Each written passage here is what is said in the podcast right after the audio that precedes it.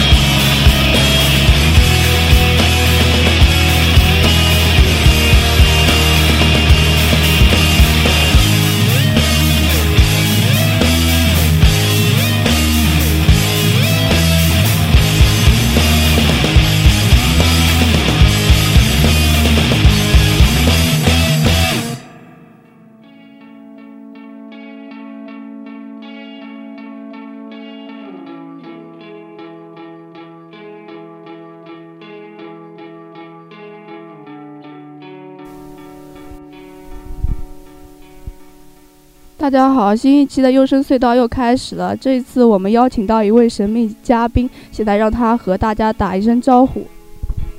大家好，我是这次节目的神秘嘉宾高尔基亚。不是跟你啊，然后我这次节目的主题呢，主要向大家介绍一下，谈一下琴行，上海的琴行。上海的琴行呢有很多，表面看呢似乎是一样的，其实各有不同。那么。作为，呃，记忆当中第一次去的第一家银第一家那个琴行的印象一定非常深刻。那么，首先我就想先问一下 Chimney，你第一呃第一次去的一个琴行的印象是怎么样的？啊，我第一次去的琴行是初中的时候发生的事情。那时候还刚刚就是迷上吉肉克和就是一些听一些。呃，彩虹啊 g a g t 啊，还有 Beats 之类的。然后我们学校附近呢，有就是学校附近有一家车站，车站的对面呢就是一家东方音像店。然后现在现在东方音像店大概都没了。啊，我和我和我同学呢，经常会到那边去买引进，就是买一些引进的磁带。那时候就是买张正版的碟还是挺贵的，一张大概也要五十八块。磁带的话，一盘是十二块。都是因为都是学生嘛。所以手头都没有那么丰富，每个月的零花钱几乎也都抛在这个上面了。呃，不好意思，呃，跑题跑那么远。呃，其实我想说的就是一句话：每次去东方印象的时候呢，都会路都会路过，就是我第一次去的那家琴行，名字叫洛克堂。这个洛克堂呢，它的它的那个就是像，就是呃封不是封面，就是哦名字其实呃是很醒目的，然后对我造成的就是。在以后日积月累中的印象还是比较深刻的。它是黄色底纹、黑色的 comic 字体，写着洛克堂三个中文，旁边也标注了 “Lock Town” 的英文。嗯，店面其实挺小的，从外面看根本毫不起眼，而且黑乎乎的。要不是店名那么醒目的话，是绝对不会有人认为这是一家琴行的。然后进去了，进去了以后呢，里面一片昏暗，有一个招财招财神一样，呃，就是招财进宝的那种财神摆在里面，还供着香，然后塑料蜡烛里面还冒着红光，然后像就是有点像拍鬼片的感觉。然后我和我和我同学呢都觉得这是最煞风景的地方，因为。因为就是琴行的话，有这个有这种有这种就是宗教气息，有中国带有中中国宗教气息的东西，是觉得很不可思议的。啊，我和我同学进去呢，谁也没说话，估计也都被吓傻了。然后突然跑出来一个矮小的妇女，鬼魅一般的冒出来问我们想要什么的时候，我们俩赶忙赶忙撒丫子跑了出来。童年的阴影就是就是这样的。然后琴对于琴行。呃，印象其实呢也不是也不是很好。从此以后呢，看到琴行呢都会有都会有一种阴影，这种恐惧呢也就陪伴了我三年。嗯，陪伴了你三年，也就是说对一开始琴行的印象是比较害怕的。嗯，但是后期肯定会有转变。那么在谈这个转变之前呢，我们先要听一首歌。那这首歌就是是什么呢？那么由你来介绍一下。呃，这首歌呢是来自 Emosa 的 Here's the Water。这首这个团 Emosa 其实是一个大家大家俗称的一个硬核团。然后这张专辑下了下了以后，听听的其实，呃，对这个对这种 Hardcore 的印象其实不是很深，但是对其中的两首明显带有后摇作品的风格就是很着迷。然后呃，然后估计嘶吼的部分已经全部被忽略掉了。对，就是你前面跟我讲过，emo 的 emo 这种风格的乐队，一般情绪摇滚嘛，就是它会有嘶吼的部分，但是除掉嘶吼部分的一些有很多段落，纯器乐的段落，很像后摇，所以这也是我们这次啊，那那倒没有啦，就是就是 emo 的话，就是呃，就是它其实是朋克的，就是像呃。就是更进一步的，就像演化一样的啦。这个倒没有什么后摇的不后摇，就是这个 Emosa 这个团，我觉得有有几首歌是比较后摇的。就是我们这次节目播放的呃六首作品，呃有一个共同的特点，就是这些乐队都是来自于不是做后摇风格的乐队，但是他们的作品呃一些段落带有明显的后摇这种呃特点。所以这就是我前面想说的啊，说错了啊，不是说 emo 它有像后摇。那么接下来我们就会听到这首歌 e m a r o s a 带来的 Here's the Water。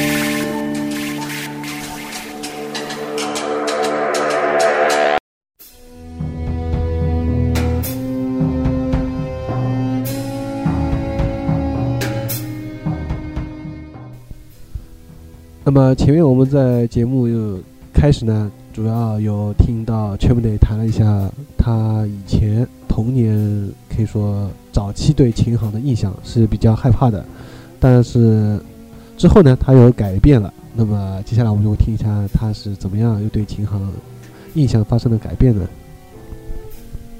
嗯，这个改变呢是呃跟我一个同学有关系，跟我现在一个学校同学有关系。这个这个同学呢，他本来是要去学就是古筝啊，就是学古典气息的东西的。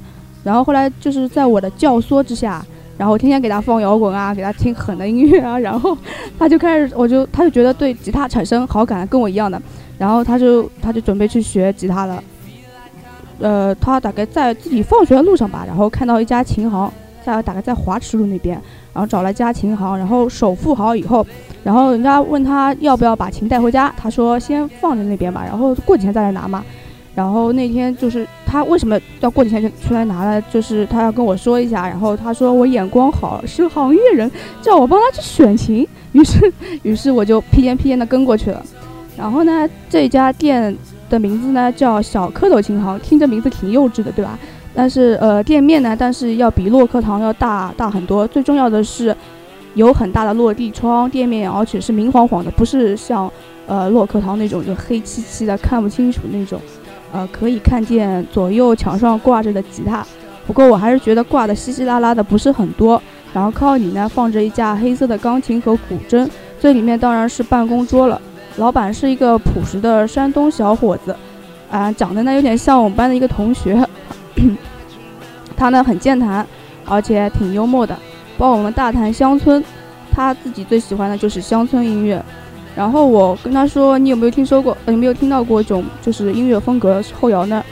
还有我还拿就是他说他没有听过，于是我就拿那个 MP3 给他听。但是 MP3 放出来，他说效果不好，然后就把他那个就是那个吉他的音箱的那个那个线拿过来插在我那个插在我那个 MP3 上面，结果正好正好可以插进去，然后就放给他听了。然后他听好以后呢，他。就是很嗤之以鼻的，他就是反正没什么兴趣。然后他说这种东西，他说这种东西很早以前就听过了。他说像什么像什么魂斗罗啊，什么什么很多歌啊，就是就是就是这样子的风格。然后他给我听了以后，我觉得完全不是那种后摇风格，就绝对就是就是那种金金属风格的那种嘛。然后他他肯定就是还没有理解后摇什么大概的概念，然后就这样子。然后反正我挺纳闷的啦。大概真正真正玩乐器的人呢，可能还是比较传统的。呃，这家店这家店呢，呃，学费呢，学费是四百，然后是十节课时，然后是送把琴的，啊，是这样的。啊，然后我同学就在那边学，就开始学了。但是他现在已经好像就是不怎么，就是好像又兴趣又被冲淡似的，然后就学了三节课。他说，他说我就不想学了啦，什么什么。然后天天跟着老师在那边拖课，啊，这样。什么叫拖课？就是就是说，一般性不都是一个星期一学嘛？然后他说这个学期学好，然后不是要下个星期的吗？他到下个星期就跟着老师说，他说老师我懒，我不想去了。然后或者就说我有事儿了什么什么的，就这样子偷懒偷掉。到现在大概是从去年十一月份的时候开始去学第一节课，到现在才学了三节课。我这里忍不住，就是自己要惭愧一下，因为我跟那个同学有点相似。他学了三节课，我学了十节课，但是我那个老师只教到呃，就是基础部分，连技巧和和弦还乐理都没有教嘛。所以学了这节课以后，我等于基本上也等于像女同学差不多，就是有点脱课，一直在这个星期不去，那个星期不去，就不去了。兴趣被冲淡了，而且像我那么喜欢的也会被冲淡，所以我觉得坚持确实很不容易。呃，所以在此呢，可能不是拍菠萝的马屁，但确实呢，我觉得菠萝在这方面做的，菠萝在这方面做的要远远比我好。他就是坚持下来，并且他现在技术应该比较熟练了，各方面都不错，而且他也教过我，确实节奏也很稳，各方面。但是这里又，呃，说到一个前面我跟你谈到过一个比较。一个现象吧，就通常就你前面提到那个吉他老师，他自己误误会误把魂斗罗魂斗罗那种游戏音乐当成了后摇，所以这个情况我发现挺普遍的。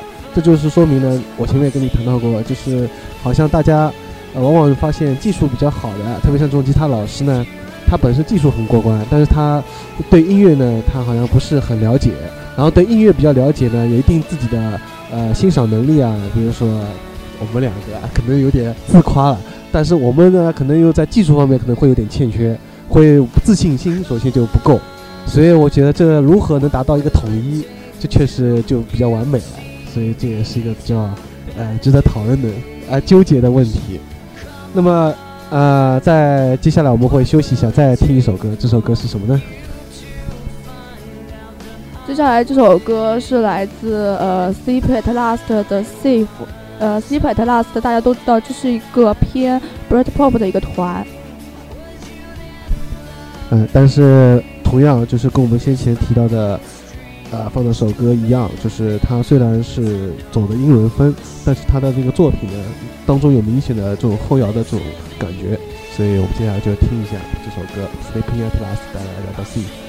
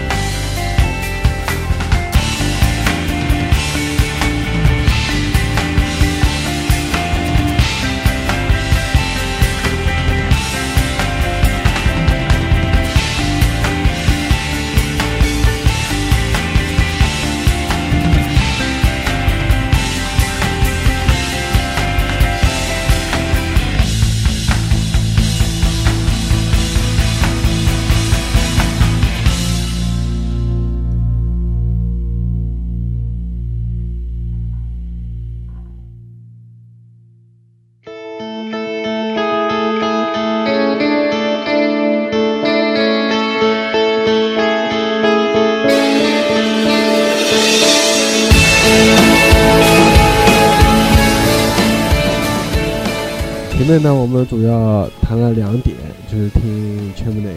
一点呢，就是呃教吉他的老师他本身啊对后摇啊这种其他音乐风格不是很了解。第二点呢，也是我自己的问题，也是波罗维茨非常恼火的问题，那就是我没有把，就是他培训的一个学吉他的那个同学啊，没有坚持把吉他练下来，一直在拖课。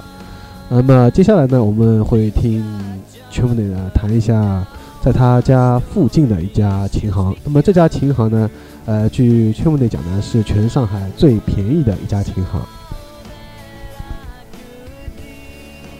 呃，接下来这个呢就比较有代表性了。然后就是不仅是因为不仅是因为它的价格，还有它的一些就是特殊性啊，还有它这个这个琴行的名字，我要提一下。这个琴行的名字叫斯特劳斯，嗯，在我们家旁边开了好几年了。但是因为名名字呢，一直以为是卖钢琴的嘛，因为有钢琴，有一家钢琴的就是很有名的一家出版呃就是制造商，不就叫斯特劳斯嘛。然后，所以就一直没有进去嘛，以为是卖钢琴的。然后，呃，店呢也很大，大概，嗯，几百平米没有吧？大概，大概，呃，九十多平米，也多九十多平米应该有的。然后呢，钢琴呢密密麻麻的摆了七八架，然后摆在大厅里面，然后整个大厅都被占掉了。然后呢，进去以后看到一个看到个老板，这个老板大概蛮。蛮老的，呃，就是一个中年大叔啦，四十四十多岁的样子。然后，但是，但是他知道，但是他知道我好像就是是来就是看琴的嘛。然后他就把我领到一个就是一个很小的一个包间，就是一个像很隐蛮隐蔽的，就是钢琴嘛摆在一个很大的地方，然后把那个要开出个小包间，就是专门放吉他的，然后就是像其他。呃，像其他店里面那样子放，左边右边放的很很整齐，然后没有架子鼓，呃，然后那个老板说他这个教他，我说我问他有没有教材，他说，嗯，他说教材是就是教材就是是用就是他们自己自编的老师自编的一个打印出来的，不是外面买的那什么吉他三月通啊那种专门的书什么的，然后他说，但是他是他给我保证说绝对是学得会的，然后我也没多想，然后最后我问他价钱的时候，他。他马上眼睛瞪得很大，他告诉我，他说，呃，他说这是我们这是全上海是最便宜的了，然后是二百五十块，然后是送琴加十节课，但是这个课呢上的是大课，大课就是我问他大课是几个人的，他说是十几个人一起上的，然后当时就有种想昏的冲动，十几个人上，那老师像一个人在前面像指挥乐团一样的，一个人指挥后面的后面人麦看书的看书，然后没学进去怎么样，反正。反正我就感觉不是不是很好了，然后后来，呃，后来，然后在网上的时候，有一个朋友告诉我，如果他说真的要去学点什么东西的话呢，最好还是就是一对一，这样子会比较学得进去一点吧。嗯，对，呃，这里呢，我也深有同感，因为呃，学吉他这个东西不像可能。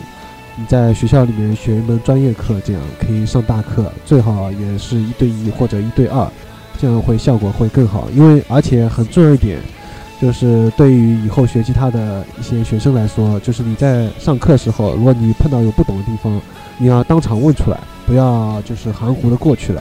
还有就是你前面提到上海学费最便宜的，那么我记得呢，在徐家汇呢，我当时也有看到一家，也是两百多块钱送一把琴。呃，所以根据你这样一说呢，我可能那家也多半是上大课这种类型的，不然不会那么便宜。那么，呃，接下来我们又会听到一首呃你推荐的歌曲了。那这首歌曲，呃，这首歌是来自 Death in Vegas 的，啊，对，呃，来自 Death in Vegas 的 Third，呃。然后，呃，这个乐队我以前在节目当中应该有放过，嗯，因为我当时作为是 trip hop 的那个风格来介绍的。但是呢，这个乐队其实是 indie 啊，偏向于英底的风格。它就是在作品段落当中呢，有一些是 trip hop，有一些是明显的后摇，甚至有一些就是可能其他的呃风格，所以还是比较多元化的。那么接下来我们就会听到这首作品，呃，单词。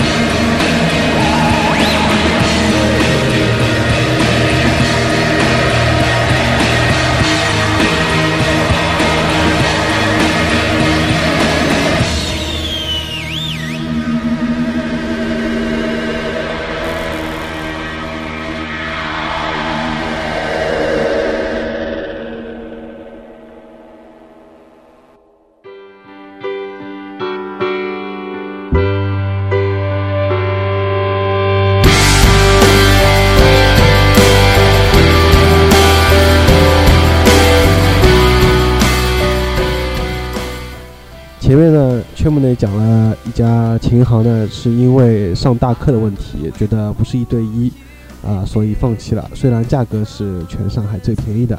那么接下来呢，呃，圈木呢又会跟我们讲到，就是他家附近的一家琴行，呃，叫木兰。那么这家琴行呢，呃，是他比较满意的，但也放弃了。那为什么呢？我们就听他先细细道来了。应该是听我娓娓道来了，还细细道来，啊，然后这个现在要说的是木兰琴行啦，其实这也是我们家附近的一家琴行，它跟那个斯特劳斯其实也就是对眼相望的那种，然后其实但是他们两家倒是没有那种竞争关系，都是觉得很平很平静的那种。然后这次去木兰琴行也是我同学陪我去，就是我就是我说的那个放弃吉他那个，就是但是我想他至少学过点，至少也是个行内人对吧？陪我去的话应该会有个照应，然后我就让他陪我一起去了，啊，然后这个木兰的木兰呢，我也是我最喜欢的一家琴行，因为为什么呢？因为就是觉得它嗯，就是不仅它的就是做就是外面的就是摆设啊。呃，很漂亮，因为这个木兰它的门口摆了一张，就是摆了一个像什么巨大的一个叫什么，呃，像横不是横幅，就是一个就是很立体感的一个一个海报一样的，然后上面写着呃什么，呃是放上面就是有几个乐就是乐队的现场 live 的那种，但是贴的贴的效果很好，就是有有兴趣的人可以可以到那边去看一下的，呃，然后呃。然后呢？哦，我为什么会喜欢这家琴行呢？嗯，具体原因是这样子的。然后，呃，因为现在的琴行嘛，就是大不管不管什么琴啊，包括什么钢琴啊，前面提到的古筝啊，这种笛子啊，只要呃古笛子不是琴，但是有的琴行也是也是做这个乐器的，但是他们也也会去招生的，但是就做的呢就是那种杂七杂八、乱七八糟，就是什么琴混在一起的。